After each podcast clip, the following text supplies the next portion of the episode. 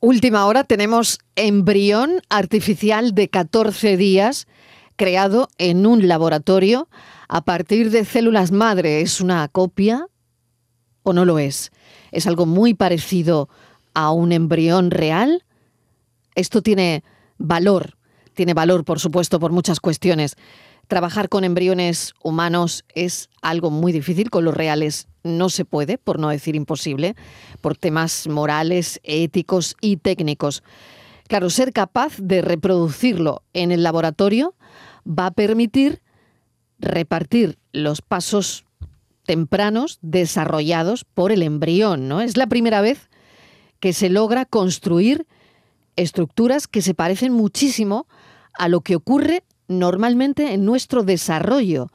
Así que esto abre una puerta. Por tu salud, en la tarde de Canal Sur Radio. Madre mía, ¿y qué puerta abre esto? Y curiosamente acabamos de conocer esta noticia, esta historia, pero contamos en el estudio con uno de los expertos que nos acompaña hoy, que es el doctor Pedro Azumendi, ginecólogo del Centro Gutenberg de Málaga. Doctor Azumendi, bienvenido, gracias por acompañarnos. Bueno, estábamos charlando tranquilamente y nos salta esta noticia. ¿Cuál es su opinión? Bueno, pues primero hay que tener todo este tipo de noticias un poco de prudencia, ¿no? Porque como bien has dicho, ha sido entrando al plató cuando hemos leído esta noticia. Es un flash. un flash, habrá que esperar a leerla detenidamente y desde un punto de vista científico, más que sensacionalista. Claro. Eh, pero cuanto menos todo este tipo de noticias, pues lo primero que, que desatan es un debate muy ético, ¿no? Ético y moral, porque estamos creando mm, lo que dicen como una copia de un embrión humano de llegar al 14 día, el problema que se nos ocurre que este, los embriones ya de 14 días, pues evidentemente no están preparados para implantarse o transferirse a un útero materno. Así que me imagino que será para abrir el campo de la investigación, que es lo que tenemos que ver, que como hito mm, de la medicina o hito de la investigación seguro que será importante. En cuanto a los problemas éticos que pueda deparar, es lo que me quiero detener a leer la noticia un poquito más detenidamente, nunca mejor dicho, para poder tener una opinión un poquito más concreta. Y bueno, eh, la verdad que la, que la ciencia avanza, esto no podemos luchar contra esto ello. No se puede esto parar. no se puede parar. Esto es imparable ya. en Mm. base a muchas de estas investigaciones, pues tenemos todos los avances científicos y médicos que tenemos hoy en día que lo que pasa es que claro cuando hablamos de este tipo de, hitos pues en la sociedad pues crean ya mucho debate mucha controversia Así que creo que es necesario que nos paremos a leer la noticia detenidamente cuando la tengamos en artículos científicos y sin poniéndole el acento sensacionalista. Y ahí, a partir de ahí ya podemos tener una opinión ya, digamos, médica del tema, que seguro que estos científicos israelíes, que son los que lo han, lo han anunciado, pues estarán, llevarán años, años y años Trabajando, trabajando en, en, ello, ¿no? esto. Trabajando en ello. Y si Mm. la han lanzado a publicar en una revista científica, pues evidentemente tiene su aval científico, habrá pasado sus comisiones bioéticas de sus países, que después habrá que adaptarla a los países de cada uno, a las leyes de cada uno, pero vamos a dejar la puerta abierta por lo menos a enterarnos de esta noticia que sí que parece un gran avance con todas las controversias éticas que hoy bioéticas que pueda, y morales plantear, que pueda plantear. que pueda plantear. También tengo en el estudio a la doctora Lola Luque García, es médico especialista en anestesiología, eh, relacionada además con médicos del mundo, y quería hacerle la misma pregunta, doctora. Ya sé que no es su especialidad, pero, pero eh, una noticia como esta eh, a la comunidad científica, mm, bueno, ¿cómo, ¿cómo tomáis una noticia como esta? Eh, hola, buenas tardes. Bienvenida. Y gracias por invitarme. Pues bueno, siempre, como ha dicho mi compañero, nos la tomamos con prudencia. Nosotros no solemos hacer mucho caso a la prensa habitual, digamos, al uso, solemos esperar a leer comunicaciones científicas, porque son mucho más fiables para nosotros que exactamente lo que han hecho, porque muchas veces, bueno, los titulares, ya sabes, tú que estás en el mundo del periodismo, que se suele sacar los titulares más sensacionalistas para llamar la atención del lector, pero luego en las revistas médicas eso no es así, es mucho más riguroso, ¿no?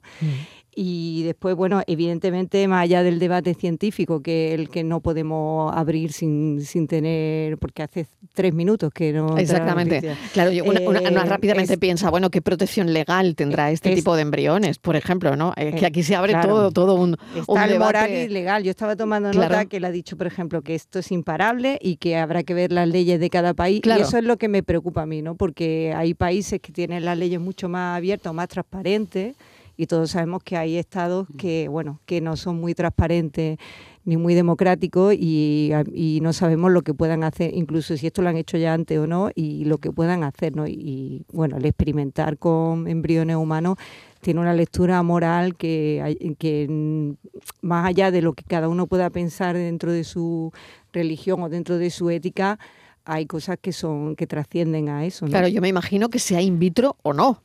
Al final eh, han logrado un embrión humano, ¿no?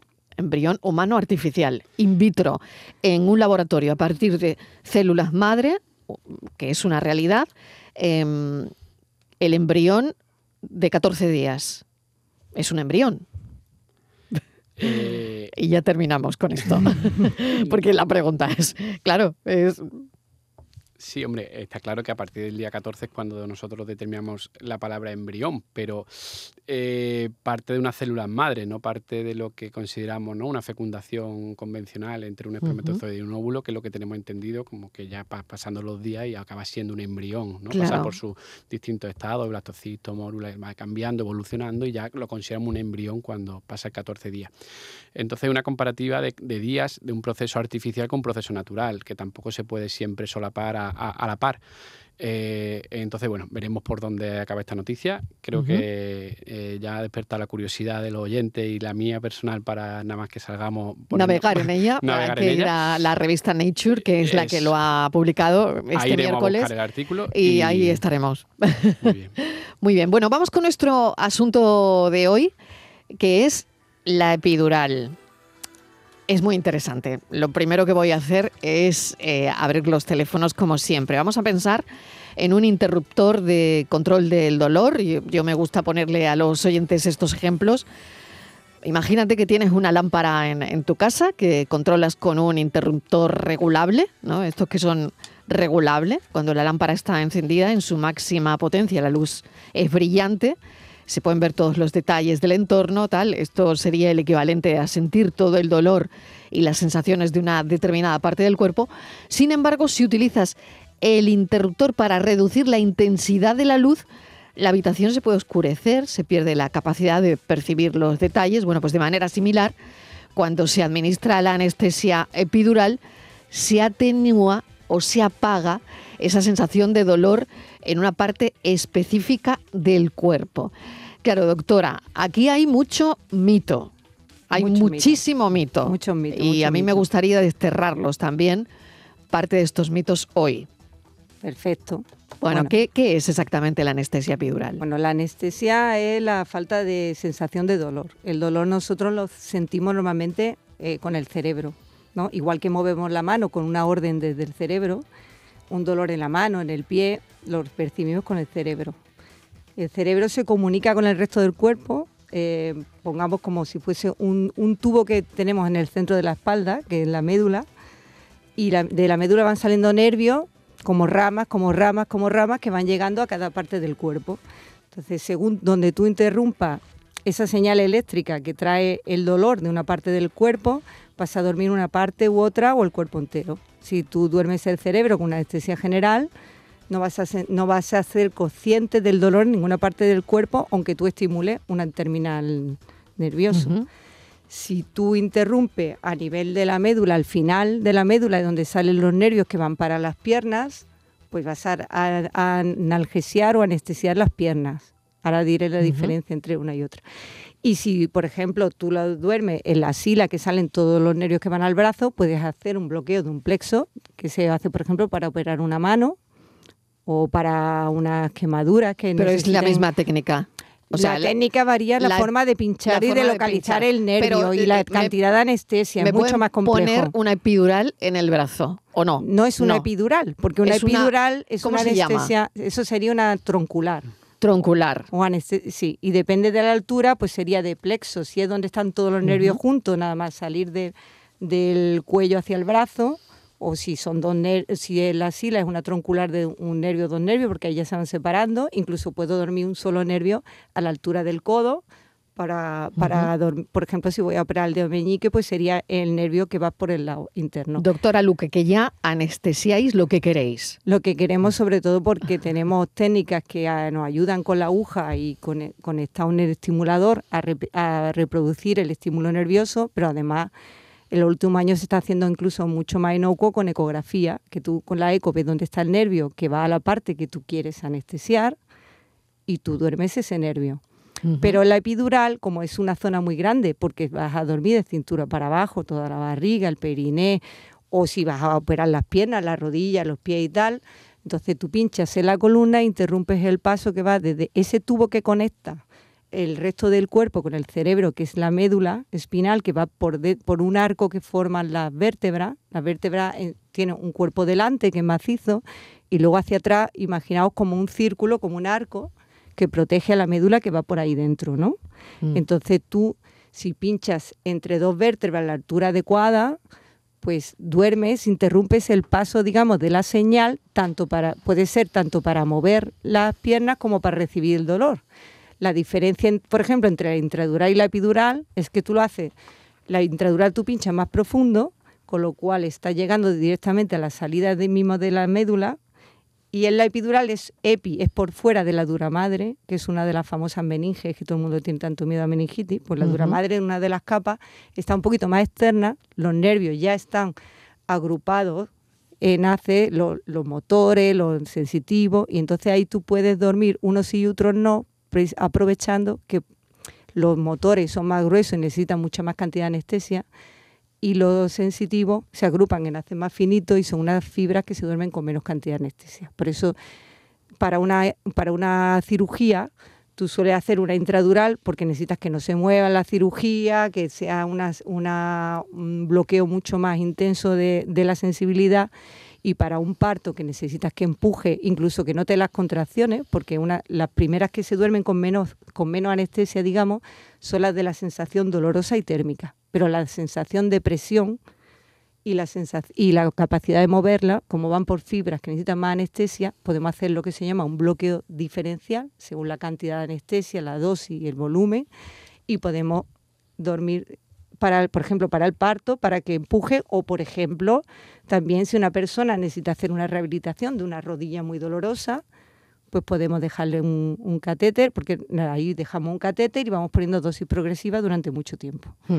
Y entonces por ese catéter podemos, cada vez que vaya a hacer rehabilitación, pues si es dos veces al día, pues se le pone una dosis, o incluso hay unas maquinitas que ellos le dan un botón y se pone la dosis y le mueven la pierna sin dolor. y ya no duele. Claro. Bueno, voy al parto, voy al parto que tengo aquí al doctor Azumendi.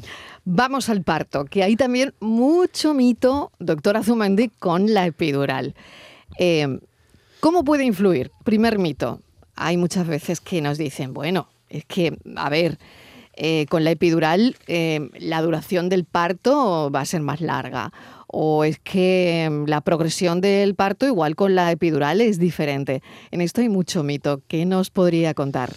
Bueno, pues lo primero decir que en esto justo sí que hay mito, pero también hay cierta evidencia científica, ¿vale? Eh, por lo que ha comentado la doctora Luque, por los bloqueos que producimos con la epidural, buscando su, gran efecto, que es eh, quitar el dolor o reducir el dolor a la paciente, pues de forma mm, menos buscada, o por así decirlo, pues a veces bloqueamos una serie de, como bien ha dicho, de nervios motores que hacen que tanto las contracciones uterinas como todo el proceso de dilatación del suelo pélvico, pues se vea un poquito, un poquito influenciado. Entonces es verdad que puede retrasar un poquito, un poquito el proceso del parto. ¿eh? Esto no siempre es así y evidentemente pasa en muy pocas mujeres y la gran mayoría de las veces no tiene mayor trascendencia. ¿eh? Eh, por ejemplo, cuando ya sí son partos más largos, porque son inducciones regladas, porque son pacientes que han empezado muy pronto con mucho dolor, pues como estábamos hablando justo antes con la doctora Luque, a veces nos ayuda porque la paciente va a estar más relajada, porque no tiene dolor, va a aguantar más y va a ser capaz de afrontarse con, mayor capacidad el proceso largo del parto que le espera. En proceso de parto ya muy avanzado, pues evidentemente la epidural no va a conseguir ralentizar el parto, ni mucho menos. ¿eh? Entonces, bueno, en eso justo no es tan mito porque la gente se piensa que frena el parto y no lo frena, ni mucho menos. Simplemente puede disminuir un poquito la progresión, pero la mayoría de las veces sin más consecuencias. Voy a recordar el teléfono, eh, 670 94 30 15, 670 940 200, porque tengo aquí a los doctores, tengo a un ginecólogo, a un anestesista, estamos hablando de la epidural. Bueno, pues todas las preguntas que tengan las personas ahora mismo en, en cuanto a este asunto, pues pueden llamar. Estos son nuestros teléfonos. Estos son nuestros teléfonos. 95 1039 105 y 95 1039 16.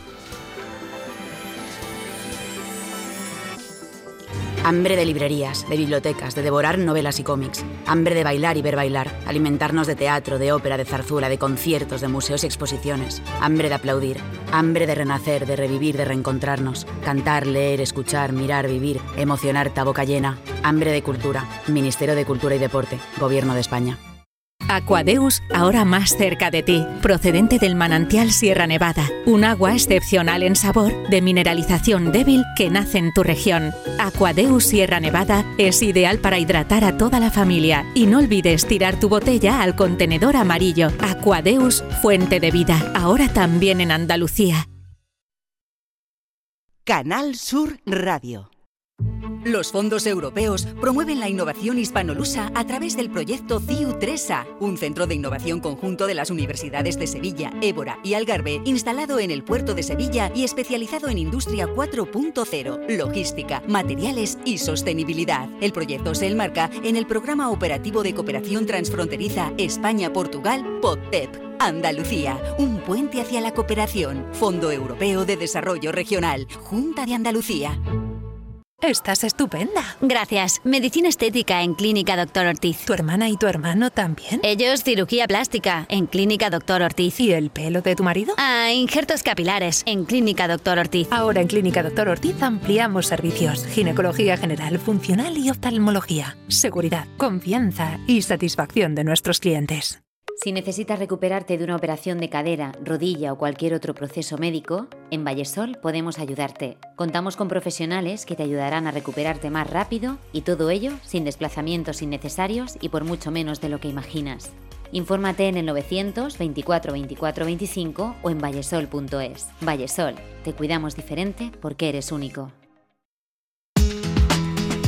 Estos son nuestros teléfonos 95 1039 105 y 95 1039 16. Estamos con nuestros expertos hoy hablando de la epidural con un ginecólogo, les recuerdo, el doctor Pedro Azomendi, ginecólogo del Centro Gutenberg de Málaga, y con nuestra invitada, la doctora Lola Luque García, médico especialista en, lo diré, anestesiología. Anestesista, vamos. Sí, anestesista. bueno, vamos con una llamada que tenemos que es María de Málaga. María, bienvenida. Hola, buenas tardes. Adelante, María, cuéntenos. Vamos a ver, mire, yo quería preguntarle a la doctora anestesista o al ginecólogo que una, una anestesia epidural puede dejar daño en la columna. De hecho, mi hija tiene daño en la columna desde hace cuatro años que tuvo a su niño y, tiene unos dolores insoportables. De hecho, ya hemos ido a un especialista de columna ahora y le han, por lo pronto le han pedido una, ay, una prueba de esa. ¿Un TAC o algo así? Sí, bueno, un TAC no es el otro, una resonancia. Una resonancia, vale. Exactamente. Vale, una reso. Y el traumatólogo le dijo que sí, que podía ser daño de la de la anestesia epidural. Que, eh, mi pregunta era esa, ¿qué tipo de daño puede dejar una anestesia epidural? Muy bien, pues vamos a ver, tenemos aquí a dos personas que pueden hablar de ello. Eh, Lola. Hola, buenas tardes, María. Hola. Eh, mira, vamos a ver. Eh, la anestesia epidural con, la, con las precauciones que se toman, que es hacer una analítica, no pinchar en tatuaje hacer y no pinchar sobre zonas infectadas, no deja lesiones en la columna. Lo que sí deja dolor unos días por el pinchazo, pues cuando uno se pincha con una aguja, le está doliendo el pinchazo unos días, un tiempo. El problema muchas veces coincide que después del parto uno empieza a agacharse a coger el niño, uno se agacha a la cuna, uno empieza con más sobrecarga y, y es cuando se ponen de manifiesto a lo mejor etnias discales mínimas que uno tenga y que se ponen de dar la cara en ese tiempo y coincide pues la época de la, de la epidural. Pero las lesiones que deja la, que puede dejar la epidural, que son muy raras y son por alteraciones de la coagulación, es decir, que uno sangre por dentro del pinchazo, se evitan con la analítica que se hace siempre antes de pinchar. Habrá oído que nunca pinchamos sobre tatuaje, porque eso sí puede hacer daño, porque mete la tinta dentro de la columna y esa, esa tinta el cuerpo la toma como algo extraño y hace como si fuera un acceso, como una bolsa de bus, que no es pus, pero para que se haga una idea.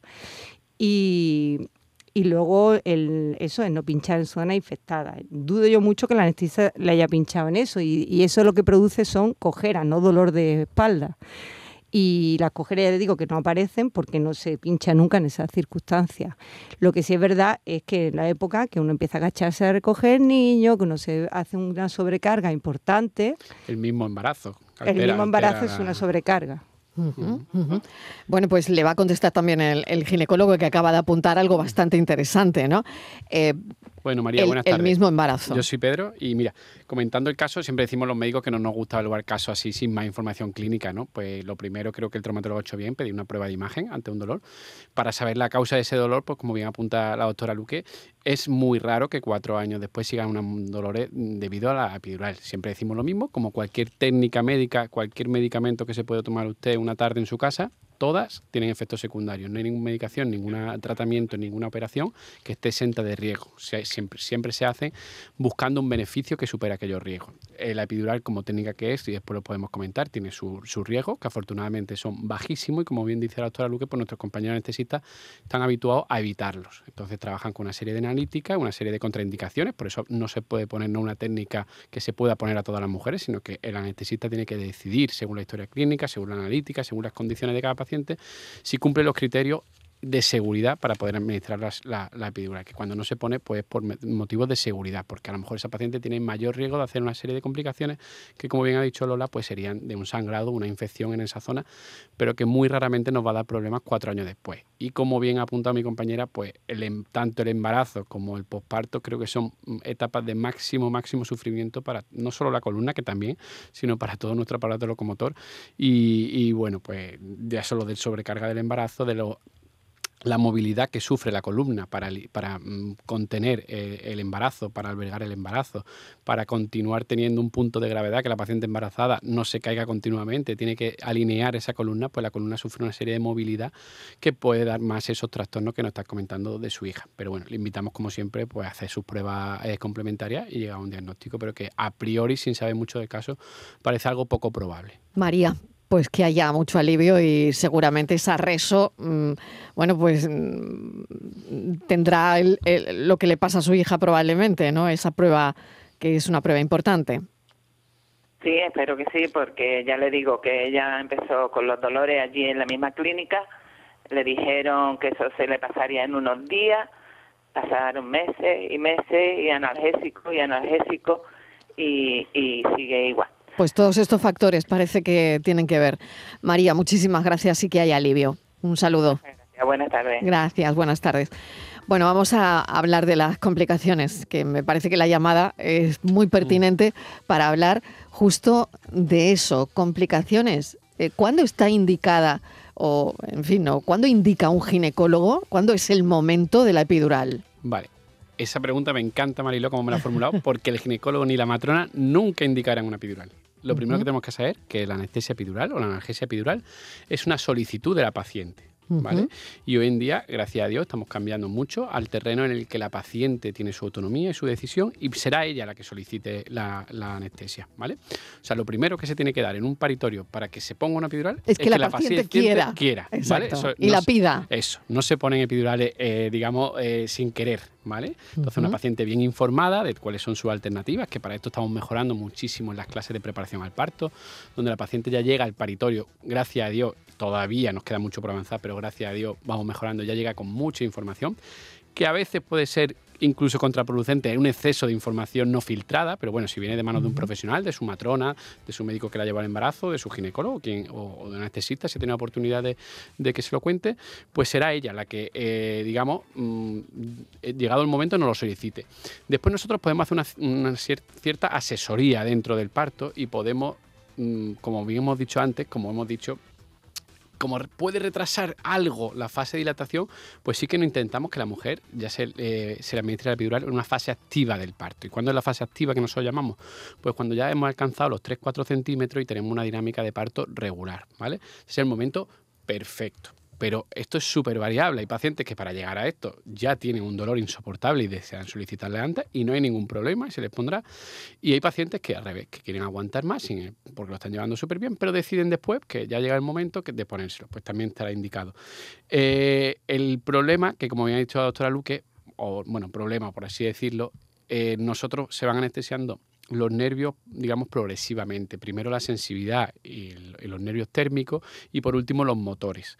Entonces, la epidural perfecta sería aquella dosis de eh, analgésicos, anestésicos locales que se administran en espacio eh, epidural que bloquean los dos primeros, la sensibilidad y el calor, pero no bloquea los motores, para que la paciente durante el proceso del parto pueda seguir teniendo cierta movilidad pues moverse, que eso sí que ayuda a que el parto progrese, que la cabeza vaya rotando bien, se encaje bien en la pelvis, todo sea más fisiológico y natural. El problema es que es muy difícil calcular esa dosis, porque depende hmm. en cada paciente. Si fuese hmm. muy fácil, si yo pongo esta dosis, la paciente no va a tener dolor, pero se puede mover, ya sería perfecto. Pero eso desgraciadamente no así. Cada paciente es muy sensible o diferentemente sensible a lo anestésico y es muy difícil llegar a ese punto exacto, que sería el perfecto, en aquello en el que el paciente no tiene dolor pero puede seguir moviéndose. Pero como a veces es difícil, pues a veces se duermen los motores y son pacientes que no pueden moverse de forma libre, sí que pueden moverse en la cama, pero no de forma libre porque tienen un riesgo de, caerse en el contexto del parto, con lo que aquello supondría. Eh, pero mm, también por ese motivo es por lo que indicamos que si se puede poner ya más 3-4 centímetros con el parto activo. ¿Para qué? Para que en las primeras fases la paciente tenga una movilidad plena, pueda usar la pelota, pueda usar instrumento de dilatación y esté más libre en el paritorio, ¿vale? Porque a veces la epidural sí que es verdad que a veces nos condena a movernos menos por el riesgo que hemos dicho de, caída. Entonces sería esa la, recomendación, pero nunca indicación. Doctora.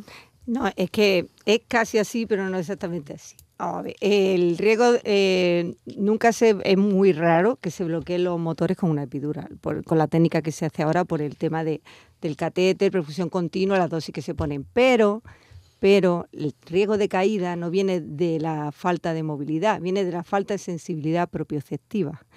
Es decir, tú cuando andas notas el suelo, ¿vale? Si tú no notases el suelo, no sabes dónde apoyar.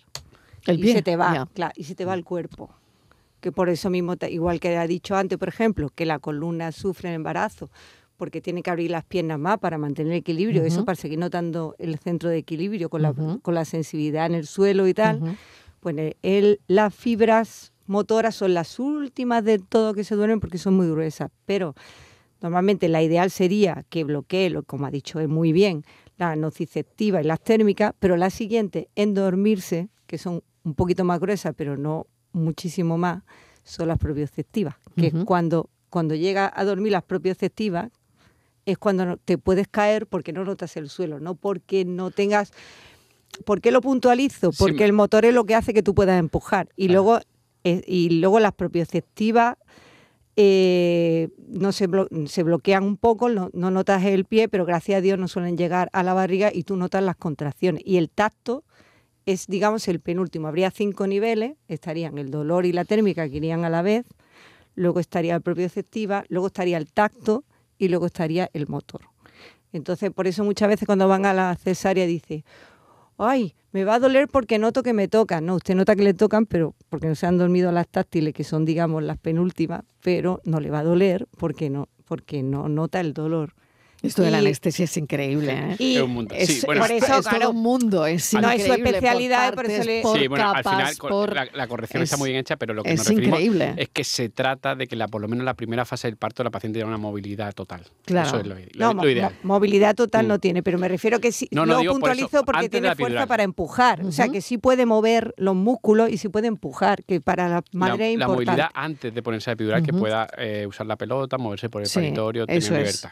Eso, es. Estupendo. Que Eso sería lo suyo, ¿no? Eso sería lo suyo.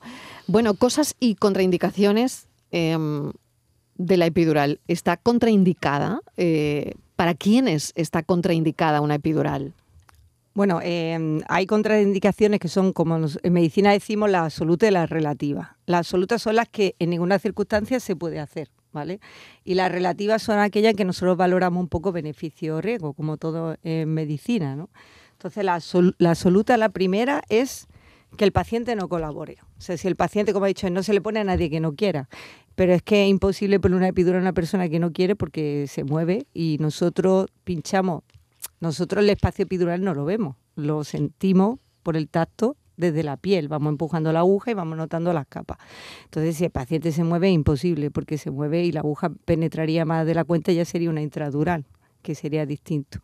Y eh, aparte que si no se está quieto es que es imposible. Una técnica de precisión táctil, entonces es imposible. Y, pero eso para cualquier mm, proceso médico con anestesia local, regional, troncular, lo que no esté el paciente dormido, si el paciente no colabora, no se puede hacer, ¿no? Otra, la que he dicho antes, que haya tatuaje o infecciones en el punto de punción, que haya una infección generalizada que pueda pasar a las meninges, porque ahora tenemos que pinchamos hacia las meninges, ¿no? Y bueno, la alergia al anestésico local que ponemos, evidentemente, la alergia al fármaco que vamos a poner. Y bueno, problemas de coagulación para que no haya sangrado ahí, que no actúe un el hematoma, no haga daño, un hematoma epidural es, es- es complicado.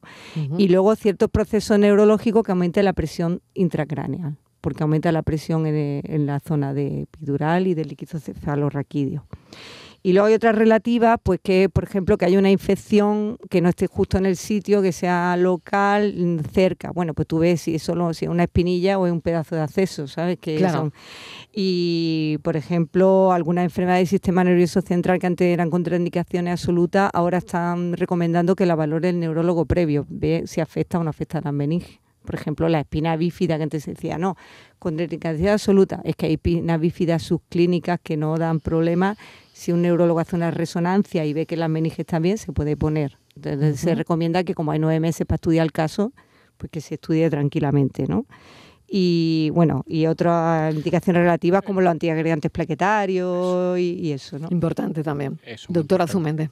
Bueno, sí, que hoy en día, pues por el cambio de la medicina, son cada vez más habitual pacientes que ya tenemos con tratamiento con, eh, con heparina, con aspirina, y esa es la que, es, del punto de vista ginecológico, ¿eh? porque ya ha dicho muy bien la compañera, las contraindicaciones eh, anestésicas, del punto de vista del anestesista, que lo ha dicho estupendamente, y añadir la, la obstétrica, ¿no? la, la del parte del ginecólogo, ¿eh? pues valorar muy bien la historia clínica de pacientes, si esa paciente ha tenido tratamiento anticoagulante, que por motivo de cambio de investigación, como hemos empezado el programa, pues cada vez son Claro. más pacientes las que tienen que usar, sea la aspirina o la heparina, es bastante frecuente. Entonces, eh, le solemos dar las indicaciones de cara al parto, cuándo administrárselas, cuándo no, pero a veces sabemos que el parto ocurre sin, sin tenerlo previsto y si esas pacientes sí que deben saber o sea, y decirlo sobre todo cuando lleguen al paritorio. Ujú. Y sobre todo se puede retirar a lo mejor el tratamiento antes de el idea. parto, no lo Sí, sé, sí, si ejemplo, estás con una Eso lo hacemos de aspirina, mano. Eso claro. lo hacemos siempre de la mano de los Mm. hematólogos, ¿eh? Eso para es. que, que son los que llevarán, digamos, la voz cantante en nuestros tratamientos, nosotros la acompañamos, pero bueno, ya vamos cogiendo experiencia con los años y somos capaces de dar las indicaciones por lo menos básicas, ¿no? Si son tratamientos, digamos, habituales. Otra cosa son ya tratamientos anticoagulantes, terapéuticos en dosis muy altas, que eso sí que necesitan. Incluso una colaboración con anestesista preparto, es decir, sería esa paciente lo, recomendable es que vayan a una consulta preanestésica que la valore el anestesista antes de llegar al paritorio. Bueno, eso en un contexto ideal sería lo perfecto para todas las pacientes, pero evidentemente como es difícil y se supone que la paciente de bajo riesgo de un embarazo normal son pacientes, como su nombre dice, de bajo riesgo y con pocos poca problemas, pues el anestesista es capaz de valorarlo sobre la marcha. Pero las pacientes ya más especiales sí que necesitan una valoración previa. Ahí meteríamos todos los tratamientos anticoagulantes a altas dosis Y en dosis profiláctica, que llamamos dosis baja, pues le damos una serie de recomendaciones. La, habitual es que, se pasen 12 horas desde la última administración de la heparina hasta la administración de la epidural. Y la aspirina la solemos, digamos, retirar la semana 36 del embarazo, que ya ha hecho su función, ya sea por aborto de repetición o por, eh, para disminuir el riesgo de una patología muy prevalente que puede llegar a ser grave como la preeclampsia o la hipertensión del embarazo. Y una vez que haya hecho su función, pues la retiramos en la semana 36 para ganar esa seguridad de que ya la paciente pues vaya al parto sin la dosis de antiagregante.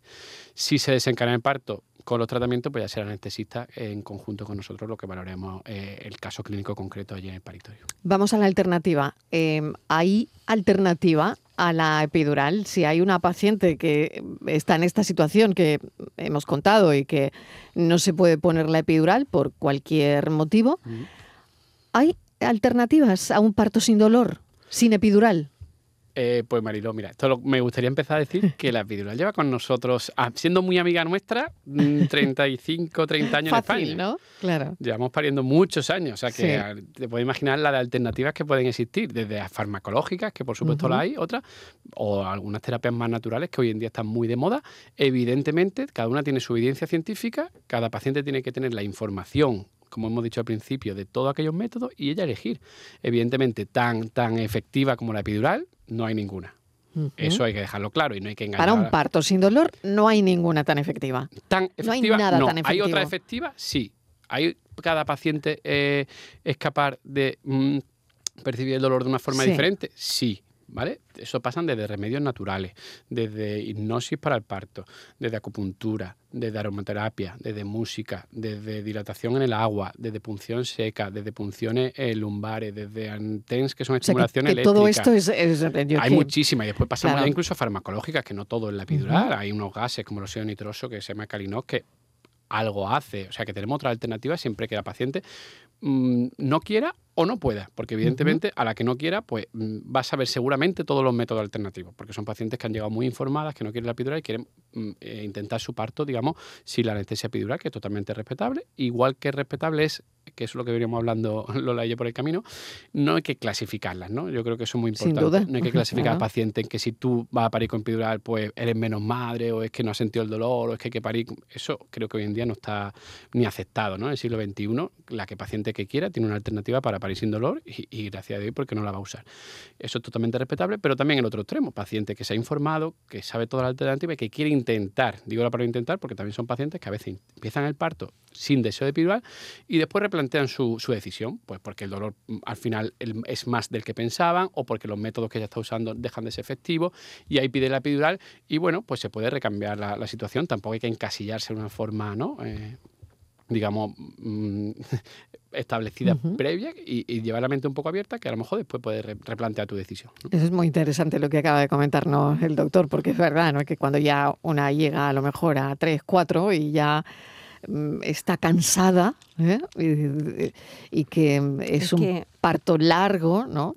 Es que pues, se, eh, habla mucho de las complicaciones de la epidural, pero no se habla de las complicaciones del dolor. El dolor mm. también tiene complicaciones, produce taquicardia, hipertensión, hipoxemia y, el, y bueno, eh, una de las defensas que hacen es que el dolor libera endorfina y entonces te crea un vínculo con tu hijo. Yo no creo que las madres que han tenido anestesia epidural no tengan un vínculo con su hijo, ¿no? Y luego, ah, el recuerdo del parto más natural. Primero, cuando un niño nace con epidural, el parto sigue siendo natural, no sale artificial, ni de hierro, ni de plástico, ni, ni sale por un sitio diferente. Eh, sigue siendo un parto natural. Y bueno, y el recuerdo mucho más agradable, no es lo mismo recordar un parto tranquila, sin dolor, relajada, que un parto pegando gritos y bueno, e, esa frase famosa de, de, mi mujer me dijo en el paritorio, a mí no me tocas más, ¿no? Pues mítica, ¿no? mítica de los años previos a la sí, Sí, de si yo sé esto no vuelvo, ¿no? no o no, no lo haría. Claro, claro, Y muchas que cambian de opinión, o sea, muchas, no, no, porque yo me he preparado, porque yo voy a soplar, porque yo me he preparado, no, si no todo el mundo es capaz de controlar ese tipo de métodos, necesitan una fortaleza psicológica muy importante y sobre todo que hasta que no llega el parto no sabes lo que duele el parto. Eso es así. Es Eh, así, es así. Muchas dicen que bueno que el cólico nefrítico se parece, pero yo no veo a nadie que quiera aguantar un cólico nefrítico en su casa sin ningún analgésico. Está claro.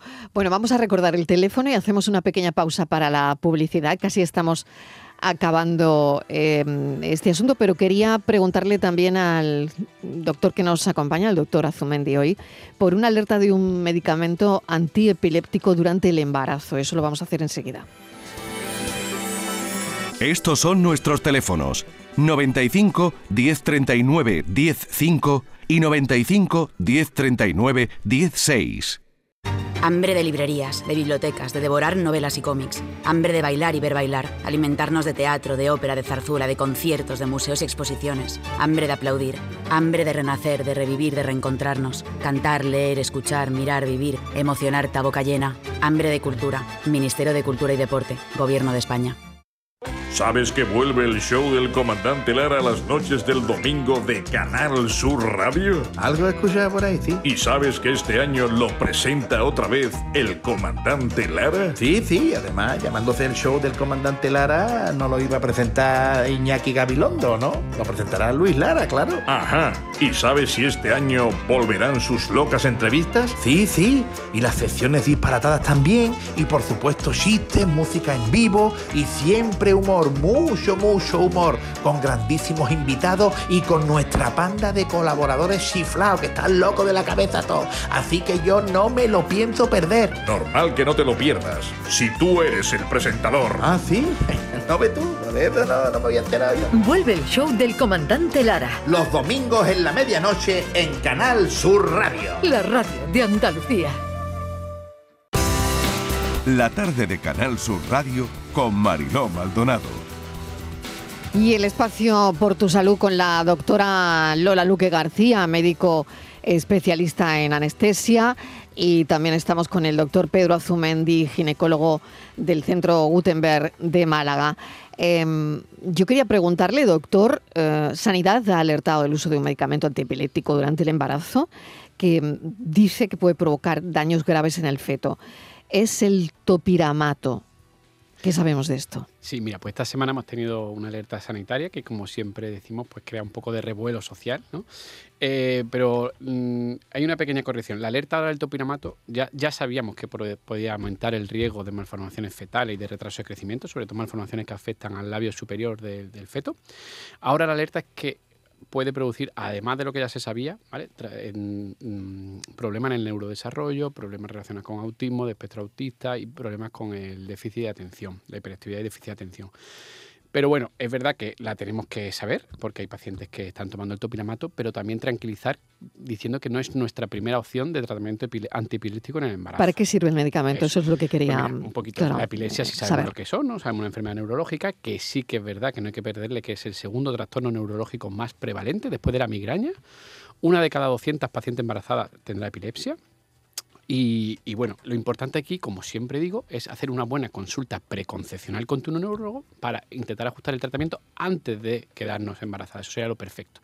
El topiramato, una paciente que ya va a buscar embarazo, intentamos sustituirlo por otro, que haya otras alternativas, otro antiepiléptico que están demostrados que son mucho más seguros para el feto. ¿vale? Entonces, el topiramato, ahora la única cosa que tenemos que tener más en cuenta es que si la paciente está en edad fértil o está buscando embarazo, pues ya antes de la búsqueda se lo cambiaremos por una alternativa más eh, segura, como hemos dicho. Si la paciente, a pesar de los cambios, no conseguimos otro antiepiléptico que sea eh, que le controle su, su enfermedad y sería la única opción, pues tenemos que informar al paciente de los riesgos y seguir un embarazo de un poquito más de cerca. ¿eh? Pero lo dejamos como última alternativa, lo, lo- lo mejor o lo, lo más indicado y al neurólogo ajustar el tratamiento, cambiarlo por otro más seguro y seguir ese embarazo con más seguridad. de Claro, porque está claro paciente. que serían nueve meses. Luego no sé si pasa a la lactancia el topiramato también, pero bueno, Claro. sería por un periodo de tiempo. No, lo, ¿no? lo que han demostrado... La, sustitución de ese medicamento, Sí, claro. Aquí lo que han demostrado es que ya el uso del topiramato en el embarazo pues está eh, mm, relacionado con el problema en el de neu- neurodesarrollo a la larga de ese efecto, ¿vale? Que era lo que no sabíamos hasta ahora. Hasta, hasta ahora sabíamos que producía problemas durante el embarazo y ahora han descubierto mm, por dos estudios, que también está un poquito todavía en controversia, pero primero hacen la alerta, paran el uso, vamos a estudiarlo y después veremos. Entonces ahora estamos en ese, en ese, En ese punto. en ese momento. Entonces, pues ahora lo que han- se han dado cuenta es que a la larga también producía problemas. Entonces, como siempre, la recomendación que ya era era ir al neurólogo, ajustar el tratamiento antes de la búsqueda, si se puede, que sea lo suyo, y si ya se ha quedado embarazada, pues sustituirlo por uno más seguro. Y me apuntaba la doctora Lola Luque, ahora la epidural en la obesidad, por ejemplo, eh, no, no, quiero mm, que nos perdamos ese capítulo, ¿no? Y si duele siempre la cabeza, o es un mito. no, la cabeza. Rápidamente. El dolor, de, bueno, el dolor de cabeza se produce por pérdida de líquido cefalorraquídeo y como bien he dicho antes, nosotros pinchamos por fuera de la dura madre, que ahí no llega hasta donde está el líquido cefalorraquídeo. El líquido cefalorraquídeo el que baña la médula y, es, ese sí sale si tú pinchas intradural. Entonces, en una epidural, salvo que accidentalmente la paciente se mueva o haya algún problema y, y, la aguja penetre más de lo que debe, si tú pones una epidural en el espacio epidural, hay cero dolor de cabeza y no hay que guardar reposo. Otra cosa es con la intradural, que es la que yo dije que se pone más profunda y que llega hasta el líquido cefalorraquídeo, pero ¿qué pasa? Que en esa normalmente lo que ¿Esa es para una hernia, por ejemplo? para una hernia, por una, para una, rodilla, pero que hace un bloqueo total y lo que hacemos es pinchar con una agujita mucho más fina y ponemos una dosis para el tiempo que dure la cirugía. No dejamos un catéter, porque para dejar un catéter necesitamos una aguja más gorda, haría mucho orificio y entonces saldría más líquido y dolería la cabeza. Eh, ¿qué, la ¿Qué pasa con muchas veces con las cesáreas que se hacen con intradural? Porque es mucho más frecuente el dolor cabeza en, la, en las mujeres de cesárea con intradural que, por ejemplo, en las que se operan de una rodilla, porque, una, porque hay que guardar 24 horas de reposo. ¿Y qué pasa? Que se incorporan a coger el niño, que se mueven, que tal, y cuando tú te operas de una rodilla, de una prótesis de rodilla, no te mueves ni un milímetro, te quedas tumbadito y te estás quieto. Entonces, y por otro lado, yo me he encontrado que me han llamado para valorar una cefalea que se llama pospunción, o sea, por haber pinchado, y me he encontrado a la paciente meciendo el niño en brazo en el pasillo de pie. La cefalea pospunción no es un dolor de cabeza cualquiera, es un dolor de cabeza que te impide incorporarte, con lo cual esa mujer le duele la cabeza, le no dormir porque el niño ha llorado, por lo que tú quieras, pero es incompatible con la punción. La punción y estar de pie.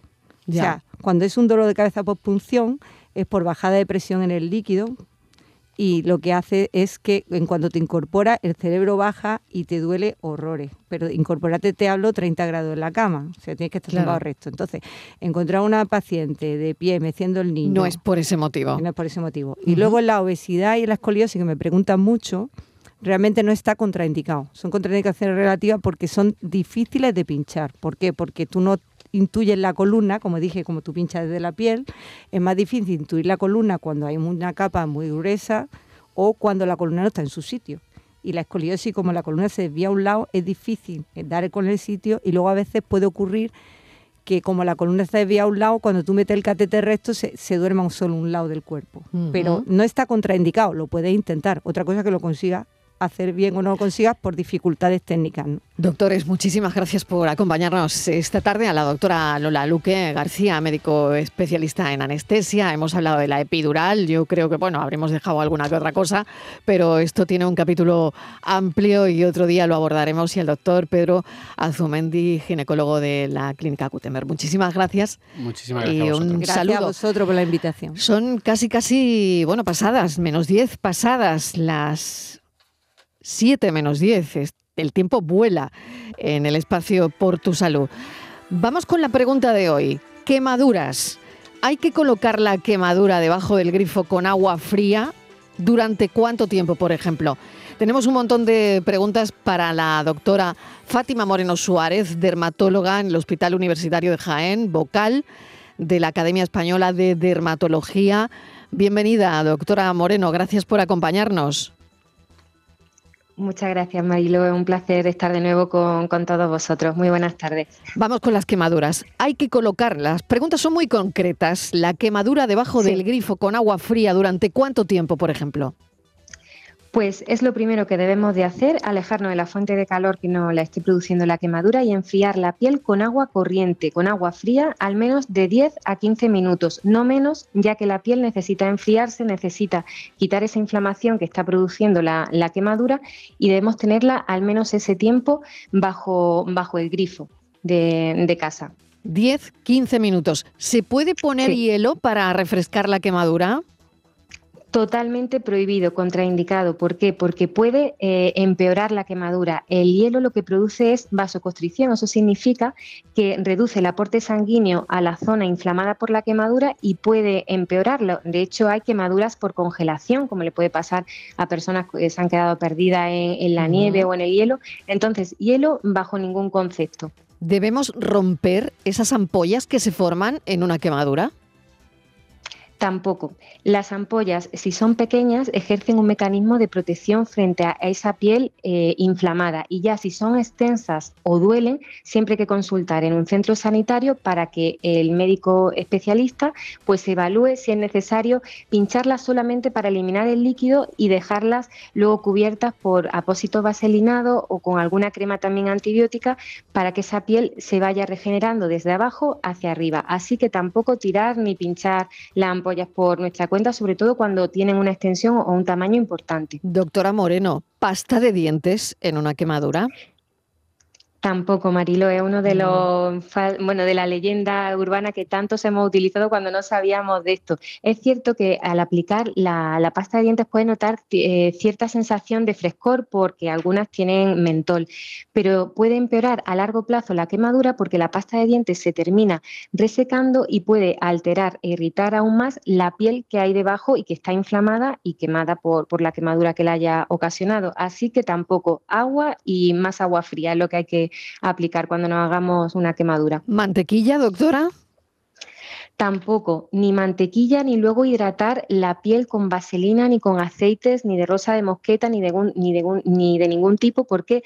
Porque pueden ejercer también un efecto oclusivo y hace que, la piel eh, no respire tan bien. Entonces, si es una quemadura superficial, eh, después de haberla enfriado, poner una crema eh, pues hidratante, sin más. Si puede ser sin perfume, mejor. Y si tenemos alguna crema reparadora en casa o vamos a la farmacia y le explicamos que necesitamos una crema reparadora de tipo cicatrizante. Eh, eso es lo mejor que podemos aplicarnos cuando una quemadura superficial. Eso es lo que iba a preguntarle. La crema debemos tener una a mano siempre, a lo mejor en el cajón de la cocina. Sí, eh, la verdad que, es muy importante de tenerlo y sobre todo lo que yo siempre digo, Mariló, que es la prevención. Cuando estemos en la cocina, muy importante, eh, bueno, ¿quién nos ha quemado que cocinando, que no haya saltado un poquito de aceite, una llama de una sartén que, se prende? Pero siempre tener mucho cuidado, no, no dejar descuidado los fuegos en ningún momento. Eh, los mangos de las sartenes siempre que, estén hacia adentro, no hacia afuera de, de, la encimera. Y si nos ocurre en la cocina y pues es algo leve, pues debajo del mismo grifo nos enfriamos la quemadura durante 10-15 minutos y luego ya secamos a toquecitos. Y ya entonces cuando valoramos cómo ha sido nuestra quemadura, si simplemente está rojita y un poco dolorosa o si ya tiene más, más extensión y profundidad y necesitamos ir al centro de, salud. Claro, y por último, em, doctora, ¿se deben cubrir las quemaduras? Me hago una quemadura en la cocina, pues una quemadura de contacto con el horno, por ejemplo. ¿Debo cubrir mi pues quemadura? Pues si es muy superficial, la verdad que al principio viene bien cubrirlas, porque es una piel que va a estar inflamada, como irritada, y, ayuda que después de haber puesto una cremita adecuada, una crema hidratante adecuada, eh, cubrirla con, un pequeño eh, apósito. Pero si lo que he dicho antes, si aparecen ya ampollas, eh, la piel está muy dolorida o muy roja, consultar porque ya se necesitará una cura de, de otro tipo. Si ha sido una quemadura superficial de que un momentito me he dado con la puerta del horno que estaba un poquito caliente o me ha saltado aceite, con lo que hemos explicado del frío eh, del agua y luego la, hidratación eh, es suficiente, pero hay que valorar sobre todo la extensión y la profundidad, porque dependiendo del tipo de quemadura habrá que actuar de una forma u otra. Doctora Fátima Moreno, gracias por atendernos, dermatóloga en el Hospital Universitario de Jaén. Un saludo, muchísimas gracias por los consejos.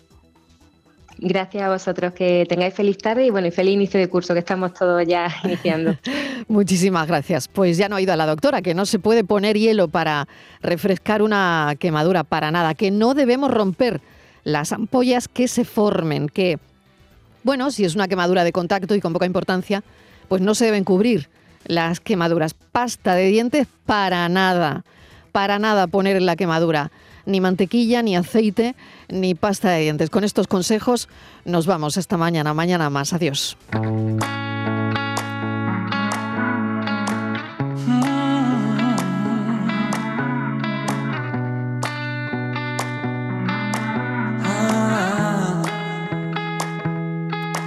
Me caí y de tanto caer me aprendí que en la vida es normal tropezar que no siempre se puede ganar.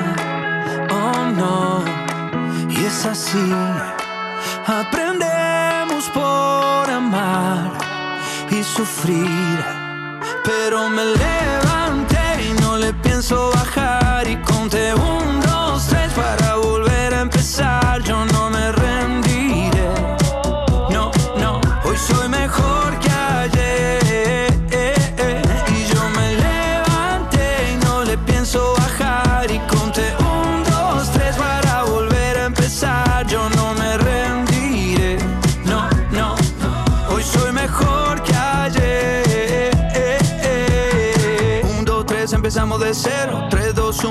primero.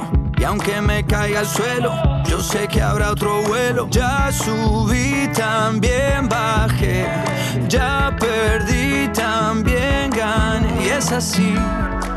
Aprendemos por amar y sufrir. Pero me levanté y no le pienso bajar. Y conté un,